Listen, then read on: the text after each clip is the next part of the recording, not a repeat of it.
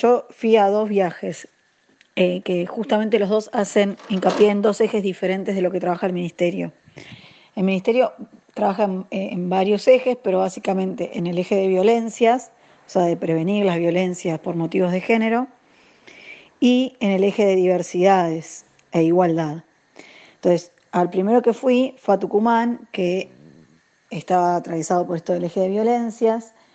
en donde, como destacado, digamos, se firmó un convenio con la provincia de Tucumán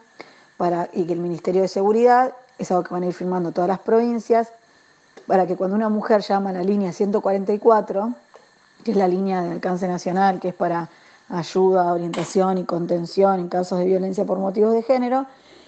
eh, si la mujer está corriendo algún tipo de riesgo de vida o requiere intervención policial, no tenga que cortar y volver a llamar al 911 como ha pasado hasta ahora, sino que directamente el operador de la línea la pueda comunicar con el 911. Parece algo menor, pero en realidad en esos segundos en donde cortan y vuelven a llamar, quizás pierden la vida. o no vuelven a llamar porque se arrepienten, entonces se ponen en riesgo y demás. Bueno, eso es como lo destacado de ese viaje. Y después hice el otro viaje a Neuquén, en donde eh, se trabajó con el eje de, diversidad, que es todo el tema de eh, las disidencias, ¿no? Travesti, trans, lesbianas, eh, transgéneros, intersex y todas las demás formas de géneros que existen.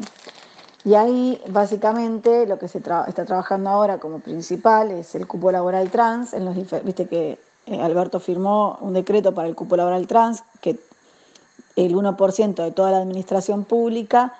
tiene que estar eh, bajo contratación una persona travesti o transexual. Eh, y ese es un eje re interesante para tratar porque las personas travestis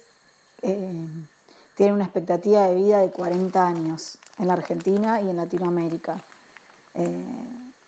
O sea, es una, realmente una población completamente relegada de la sociedad, que en su mayoría nunca tuvo un trabajo formal, que en su mayoría trabaja de la prostitución, que por nunca en su vida tener un trabajo formal tampoco tuvieron atención de salud integral, bueno, obviamente vacaciones y todo lo que implica ¿no? la formalidad laboral.